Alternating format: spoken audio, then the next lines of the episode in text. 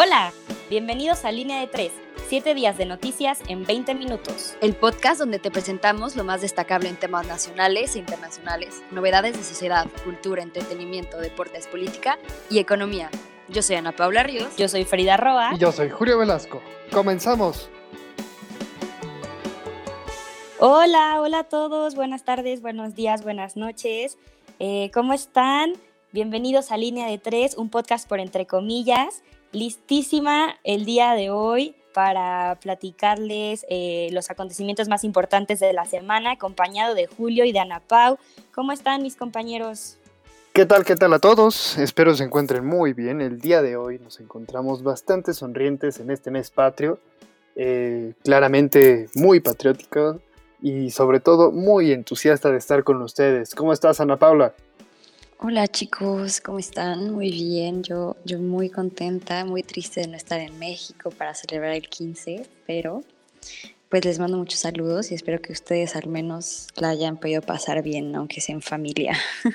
Claro, claro, la verdad es que ahorita, aunque estemos en casa, siempre el espíritu patriota no decae. Entonces, si les parece, pasamos contigo, Frida, a política y economía. Platícanos qué tenemos esta semana, Frida. Claro que sí, les cuento que en cuanto a política y, economía, esta semana uno de los temas más relevantes e importantes son los enfrentamientos que se están viviendo en Chihuahua por el agua.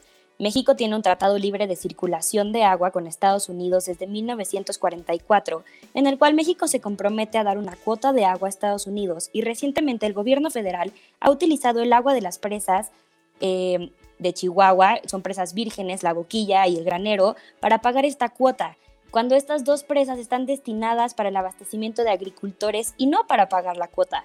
Em, desde principios de año, los agricultores de Chihuahua se han manifestado por la extracción eh, del agua de las presas, ya que esta extracción eh, podría dejar sin sustento a más de 20.000 familias y bueno, tristemente desde que iniciaron las manifestaciones, el gobierno federal no ha cedido para nada y el miércoles pasado los agricultores tomaron la presa La Boquilla, la cual estaba ocupada por la Guardia Nacional eh, y esto provocó un enfrentamiento donde hubo dos muertos.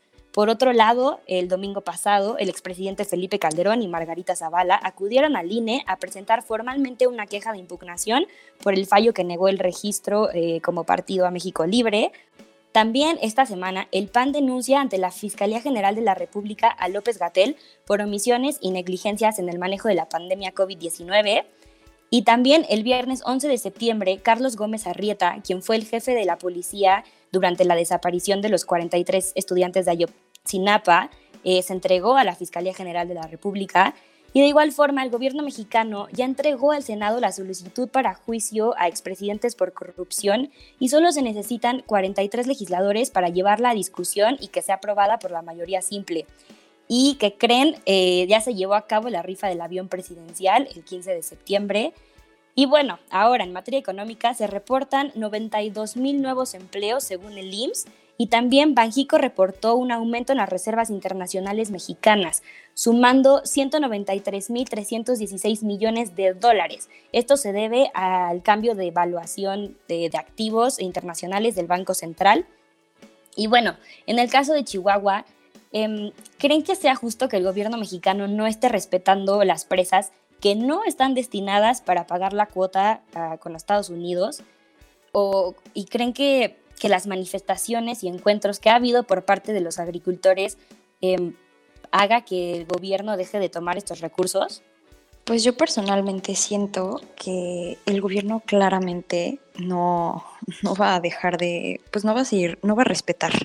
Es algo que hemos visto no solamente en, en, en esta situación, sino también, por ejemplo, en, pues en las millones de marchas feministas que han habido en los últimos meses, en donde se le ha pedido al gobierno que se respeten y que se, que, que, se den seguimiento a las denuncias y sin embargo nada ha cambiado. Y ha sido, a mi parecer, un movimiento un poco más grande y un poco más em, popular y pues nada parece cambiar. Entonces, la verdad no, no, creo que las cosas pues tristemente vayan a cambiar y siento que es algo muy, muy malo para las comunidades pues porque básicamente viven de eso. Pero pues como el gobierno no tiene un interés mayor, las cosas no, no creo que cambien para mejor. Pero bueno, hay que, hay que hablar de cosas bonitas. Julio, ¿qué nos tiene nacional estos, estos días? Cuéntanos. Por supuesto, vamos por ello. Y bueno, empezamos. El presidente considera ultrajes las acciones de las manifestantes en la CNDH.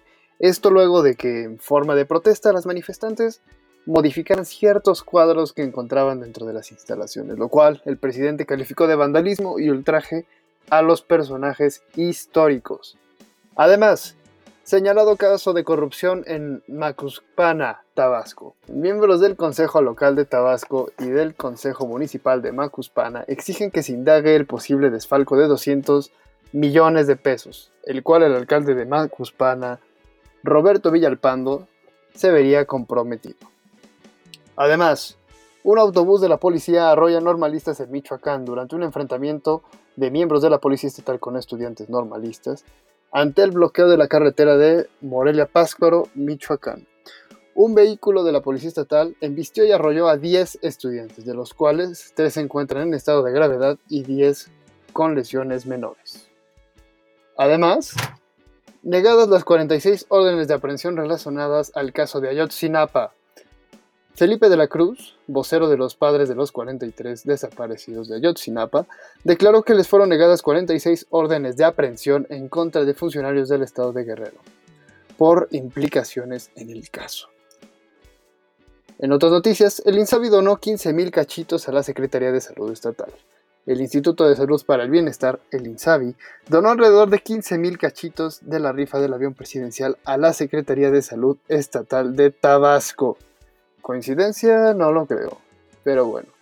Se descarta la llegada de 32 millones de vacunas rusas, luego de dar a conocer que la vacuna no contaba con la autorización de COFEPRIS, el cual es el órgano regulador. Pero se reconoció que la participación de México en la fase 3 de prueba sigue en pie. Y en mi opinión, yo creo que los actos del INSABI no es un reflejo más que de una manipulación política en el cual eh, realmente no son facultades que se comparten, no son acciones que debería de llevar a cabo el INSABI y más bien me suena un capricho presidencial que va de la mano de su Instituto de Salud, que realmente hay que recordar que las funciones del INSABI realmente vinieron a suplir a todas esas personas que no cuentan con un seguro de IMSS o ISTE. A lo cual les pregunto, ¿creen que sea correcto el uso de recursos destinados a la salud para la rifa presidencial? Claro, Julio, ve, eh, en mi opinión, la rifa del avión presidencial fue, y ha sido una cortina de humo para desviar de temas que realmente importan. Sin embargo, ok, ya se rifó, ya fue todo el proceso, ya acabó, qué bien. Creo que si algo bueno puede salir de esa rifa es que los recursos sean destinados para el sector de la salud. Eh, sin duda, México está viviendo temas súper fuertes en cuanto a salud por la pandemia, hay desabastecimiento de medicinas, y no solo o sea, para temas de COVID, o sea, no hay abastecimiento para cáncer, eh, e incluso el equipamiento de los hospitales pues se ha reducido. Entonces creo que si estos fondos se pueden destinar al sector salud, sin duda sería algo muy bueno. Em, el, valor que recaudó la, rifa eh, y bueno, y lo que se pretende destinar al equipamiento y de hospitales, sector salud, medicinas, etcétera, es un valor de 2.500 millones de pesos. Entonces, si de verdad eso se destina, qué mejor. Sin embargo, pues hay que estar pendientes y que, como comentamos en podcast pasados, que haya algún tipo de evidencia que compruebe que sí se están destinando estos recursos al sector salud. Em, pero, pues bueno, esa es mi opinión, esperamos que así sea. Y eh, Ana Pau, cuéntanos, ¿qué nos traes en internacional? Claro que sí. Miren, esta semana les cuento, tristemente tenemos en Sumaeria malas noticias en la sección internacional. La brutalidad policíaca no es solamente un fenómeno de Estados Unidos. En Bogotá, Colombia, un oficial terminó con la vida de Javier Ordóñez, un abogado de 45 años con numerosos golpes en la cabeza y la resultante rotura de cráneo. Esto ha desatado a lo largo de esta semana unas protestas masivas Bogotá, sin embargo, es una ciudad en donde la policía es militar y no civil, por lo que a menudo se usan armas de guerra para atentar contra sus ciudadanos de forma arbitraria. Los responsables del homicidio con tortura pueden estar enfrentándose hasta 60 años de prisión. Continuando en América Latina, Martín Vizcarra, presidente de la República de Perú, se enfrenta a un proceso de destitución impulsado por el Congreso de la República. La causa es la posibilidad de que haya mentido a la ciudadanía sobre los contratos e ingresos que el Ministerio de Cultura firmó con el cantante Richard Swain, los que ascienden a 50 mil dólares. El pasado 10 de septiembre se presentaron unos audios que comprometen al presidente que, hay, que, han sido subestimados por él y cuya veracidad aún está siendo investigada. Vizcarra asocia lo sucedido a intentos de la oposición para desestabilizar el gobierno. En la costa oeste de Estados Unidos, más de un centenar de incendios en diferentes áreas de los estados de Oregon, California y Washington han provocado que casi medio millón de personas hayan tenido que ser evacuadas de sus hogares. Durante las más de tres semanas que los focos han estado activos, 30 personas han perdido la vida y más de una docena se encuentran desaparecidas. Pese a los esfuerzos del cuerpo de bomberos, que se ha visto obligado a pedir ayuda a otras instituciones, la mayoría de los fuegos siguen activos y expandiéndose, habiendo consumido ya un área de más de 22.000 kilómetros cuadrados, según expertos. El humo está afectando duramente a las ciudades cercanas, provocando una contaminación sin precedentes en más de 50 años y poniendo en grave riesgo a la población. Sin embargo, como siempre, el presidente Donald Trump sigue negando la relación con el cambio climático y achaca los incendios a una mala gestión forestal. Ahora en Europa, una tragedia tuvo lugar el pasado 9 de septiembre. Dos incendios asolaron el campo de refugiados de Moira, en la, ciudad en la isla griega de Lesbos. Este campamento es uno de los más grandes en Europa, en el cual sobreviven más de 13.000 personas, el 40% de ellos siendo niños y menores no acompañados. El gobierno, liderado por el conservador Misitokais, ha declarado un estado de emergencia en la isla, prohibiendo la salida de los migrantes.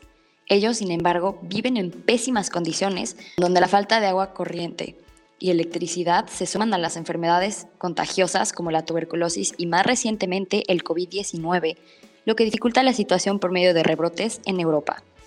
Muchos lugareños y policías han rodeado el campo evitando que la ayuda internacional alcance a la mayoría de los afectados. Una gran falta de empatía es lo que se vive hoy en día. Y para terminar, crecen las tensiones entre India y China. El pasado 8 de septiembre, a pesar de que se llevan meses tratando de concentuar nuevas relaciones diplomáticas, los dos países se acusaron mutuamente de la realización de movimientos militares. Según la versión del gigante asiático, numerosos indios amenazaron a miembros del Ejército Popular de Liberación de China, violando un acuerdo firmado hace más de cuatro décadas. Esto sería todo en la sección internacional. Sin embargo, creo que es importante sacar a la luz el tema de los refugiados y cómo es que Europa ha manejado la crisis. Chicos, desde su punto de vista, ¿creen que Europa ha manejado la crisis de manera correcta o creen que se les, que se les ha dado la espalda a los refugiados? Claro que sí, Ana Paula. Pues mira, realmente en el tema de los migrantes, la crisis migratoria hay que recordar que no es un problema reciente. Lo viene arrastrando Europa por lo menos desde la última década. Y en estos temas, franca y honestamente, hay que recordar que los migrantes vienen principalmente de países como Siria, como Afganistán, que están en guerra y que realmente salen en situaciones bastante precarias. Ahora bien, eh, el mal manejo gira en torno a que primero hay que recordar que Europa le cargó la mano a Turquía, ¿no? Y, realmente le dijo como, mira Turquía, tú atiéndelos ahí, por favor, y nosotros te vamos a estar financiando. ¿Qué hizo Turquía? Eh, Turquía se empezó a ver superado en cuanto a, la en cuanto a la capacidad que tienen y realmente eso ha ido mermando muchísimas otras cosas. Entonces Turquía cerró sus puertas y lo único que hizo fue, ok, aquí ya no, y los empezó a mandar directamente a Europa. Entonces, arriesgando la vida de los migrantes, arriesgando la vida de muchas familias que realmente solo buscan una calidad de vida superior y por lo menos no estar en esta situación de vida o muerte. Pero bueno, Frida, salvo tu mejor opinión, ¿tú qué crees que debería de ser en este caso de la crisis de migrantes en Europa? Claro, como bien comentas Julio, es un tema que ya viene muchos años atrás. En 2015 se vivió este boom de la crisis de refugiados y al principio creo que los países respondieron bien, entre comillas. Sin embargo, ¿qué ha pasado a lo largo de los años? Eh, no se está respetando em, los tratados y convenios internacionales en materia de refugiados eh, y que están basados en pues un concepto de cómo Europa se creó. Básicamente el concepto de asilo se creó en Grecia para todas esas personas que eran perseguidas y luego después de la Revolución Francesa, en la primera constitución se reconoció que todo aquel que era perseguido tenía que pues tener refugio en un país. Incluso se vivió también después de la Segunda Guerra Mundial, se vivió cuando empezó la crisis de los refugiados en 2015 y entonces después de estos años esto ya no se está cumpliendo, sobre todo por un tema como tú comentas, cierro mis fronteras ha habido un cierre de fronteras impresionante y bueno, después ahora con la pandemia pues también, son, vienen más temas a arrasar, como que borran la importancia que tiene el recibir a un refugiado y que, y que se respeten estos convenios internacionales en esa, en, esa materia, ¿no? Ana Pau, eh, ¿tú qué opinas estando allá? ¿Cómo lo vives? Pues mira, Frida, aquí es un tema bastante, pues hay muchísimo, muchísimo debate. Sin embargo, pues yo que estoy en una escuela, pues estoy en, o sea, estoy en una escuela bastante abierta, o sea, la gente es muy abierta. La gran mayoría está a favor de aceptar los migrantes, sin embargo, es algo que, que pues no todo el mundo comparte, ¿no? Especialmente en Alemania, que es el país que más refugiados ha aceptado, em, pues porque hay países como Hungría, por ejemplo, que no acepta, o Polonia, que son muy cerrados, que sus políticas son muy cerradas. Pero pues obviamente aquí siento, y es mi punto de vista, que esta digamos, ayuda mutua de la Unión Europea no se está viendo en em, cuando es el momento de, de, aceptar migrantes en la Unión Europea. Esto quiere decir que pues Grecia está tomando una parte muy grande, una responsabilidad muy grande, igual que, que pues Francia a veces, pero más que nada Alemania.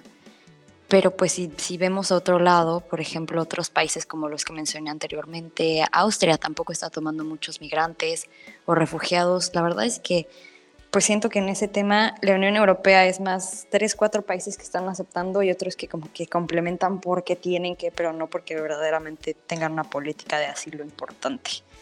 Pero bueno, eso es todo para, bueno, lo que yo pienso para la sesión internacional. Pero pues, ¿qué nos trae em, Sociedad de Cultura, Frida? Cuéntanos. Claro que sí, esta semana en Sociedad y Cultura les cuento que el 10 de septiembre reabrió Teotihuacán con un aforo máximo de 3.000 personas y con un horario de 9 de la mañana a 3 de la tarde. Y ahora vámonos hasta Italia. El Festival Internacional de Cine de Venecia comenzó el pasado miércoles 9 de septiembre y un orgullo mexicano, la película mexicana Nuevo Orden, tuvo su estreno en el festival. Esta película está protagonizada por Diego Boneta y es dirigida por Michel Franco y ganó el Gran Premio del Jurado, que es el segundo premio más importante de este festival. Y bueno, les cuento un poquito de esta película. Eh, pasa en 2021 en la Ciudad de México y básicamente trata la brecha entre clases sociales la cual es cada vez más marcada eh, en una boda de alta sociedad, es interrumpida por un grupo de alborotadores armados y violentos que forman parte de un levantamiento aún mayor de los desfavorecidos y toman como rehenes a los participantes. Entonces el ejército mexicano utiliza el desorden provocado por los disturbios para instaurar una dictadura militar en el país. Bueno, Siguiendo también eh, en temas de cine, les cuento que los Óscares tendrán nuevas reglas en donde se va a requerir que las películas candidatas cumplan con dos de cuatro cuotas de diversidad, que son las siguientes. Representación en personajes, narrativa y temática, equipo de proyecto y liderazgo creativo, acceso y oportunidades de la industria y desarrollo de la audiencia. Y por último, el New York Fashion Week se llevó a cabo en línea del 13 al 17 de septiembre y se creó un runway de 360 grados para mostrar las nuevas colecciones de primavera 2021 y próximamente podremos ver los Fashion Weeks de Londres, Milán y París. La verdad es que me emociona muchísimo ver de qué forma van a adaptar los runways y bueno, apoyo muchísimo las nuevas reglas de la academia. Sin duda es un cambio que a largo plazo traerá muy buenos resultados para una mayor inclusión y diversidad en material audiovisual. Y bueno, ¿qué opinan de la presencia de México en el Festival de Venecia? Se me hace una super oportunidad que la película se haya estrenado en el festival y la verdad es que la trama de la película se me hace súper interesante. Y bueno, o sea, la verdad es que siento que, pues sobre la película en el Festival de Venecia es un orgullo mexicano que estemos ahí. O sea, la verdad es que siento que muchas veces las películas mexicanas, eh, las obras mexicanas, eh, pues no, o sea, que se quedan mucho en México, mucha gente dice que el cine mexicano es malo. Sin embargo, lo que siento en mi, en mi punto de vista que es malo es em, este, no esta aceptación, pero la, como, no se fue la palabra, como la, no distribución, pero la publicidad que se les hace a estas películas, a veces se queda nada más en, en lo oscuro, en, o sea, generalmente pasan en la Cineteca Nacional y no es algo que pasa en la gran pantalla, lo cual es un gran problema, porque bueno, yo soy fan del cine de arte, aquí en, incluso aquí en Francia llegaron, llegaron, em, llegaron películas o bueno, cortometrajes de México y me dio muchísimo gusto pues ver que, que al menos por acá la gente sí los, em, pues sí los valore mucho más, creo, tristemente que en México. Pero bueno, em, deportes, ¿qué nos trae deportes esta semana, Julio? Cuéntanos. Claro, claro, claro. Vámonos directamente a la sección amable de los deportes. Y empezamos, la Fórmula 1. El domingo 13 de septiembre se corrió el Gran Premio de la Toscana. Y la verdad es que la semana pasada el checo anunció que no continuará más con Racing Point. Su futuro está en duda y los rumores lo ponen en Red Bull. Pero el premio de esa carrera, el podio, quedó así. Hamilton de Mercedes en primer lugar, Bottas de Mercedes en segundo y Albon de Red Bull en tercero. Eso es en la Fórmula 1. Y bueno, continuamos. Fútbol de Europa, los fichajes. Híjole, eso está ferviente. Pjanic fue presentado con el Barcelona y le dieron el número 8. Y Neymar firma con Puma. Eso es interesante, dado que rompió, como lo se lo anticipamos la semana pasada, rompió su vínculo con Nike. Además, Memphis Depay suena para el Barcelona fuerte y claro. Pero bueno, lo interesante de esta semana, de esta jornada que se jugó, fue en la liga francesa. Se jugó la jornada 3 de la Ligue 1 y el Paris Saint-Germain de Neymar regresaba a la competición con un clásico en contra del Marsella, partido que acabó en una pelea dejando 5 expulsados, entre ellos Neymar. Neymar agredió al jugador del Marsella Álvaro González. El jugador defiende su acción diciendo que Álvaro lo insultó de forma racial el partido lo ganó el equipo de Marsella al final con un marcador de 1 a 0. Y en la Liga Española, el fútbol regresó a España y con esto algunos resultados de la jornada 1 fueron francamente maravillosos. El Betis se enfrentó al Alavés, partido que ganó el equipo verde 1 a 0 con gol de último minuto. El mexicano Diego Lainez tuvo pocos minutos y guardado no jugó. El Madrid se incorporará en la jornada 2 y el Barcelona y el Atlético regresarán en la jornada 3. En cuanto a la Premier League, finalmente la liga inglesa está de regreso y todos nos encontramos bastante emocionados. Los Wolves de Raúl Jiménez empezaron con el pie derecho ganando 2 a 0. El Everton le ganó a los Spurs de Mourinho 1 a 0 y James Rodríguez se estrena con una victoria. Pero bueno, eso es en el fútbol europeo y en cuanto al fútbol mexicano, la Liga MX. La jornada 10 de la Liga MX comenzó entre Chivas y Necaxa, partido que ganaron las Chivas 2 a 1. Juárez frenó la buena racha de Puebla ganando 1 sobre 0. América empató con Toluca a 1 y los Pumas ganaron 3 a 0 a San Luis. La afición felina se emociona y claro que estoy emocionado porque por si no lo sabían, yo soy un fiel aficionado a los Pumas. Ahora, el Cruz Azul le ganó 2 a 1 a Tijuana y este año es el bueno, dicen los aficionados, pero la verdad es que ya no hay que creer nada de lo que nos digan. Pero bueno, la jornada cerró con un empate a unos entre Pachuca y Monterrey y la tabla general quedó así. Pumas 22 puntos, Cruz Azul 22 y León en tercero con 21 puntos.